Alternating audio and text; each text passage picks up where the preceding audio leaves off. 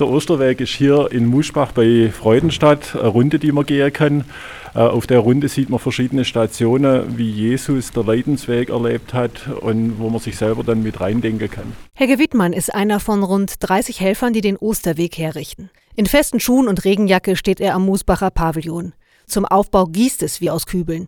Am Pavillon, Zielstation des Osterwegs, wird aus Holzplatten das leere Grab Jesu nachgebaut. Wer will, kann hier später auf die Grabwand schreiben, womit er beim Thema Glauben Schwierigkeiten hat, zum Beispiel, oder was ihn begeistert an Ostern. Und welche Station ist das Highlight von Helge Wiedmann? Alle sieben sind für mich sehr eindrucksvoll, aber ich glaube, am meisten beeindruckt mich Gethsemane. Da ist Jesus, wie er betet, im Garten, wie er still wird und zu Gott kommt.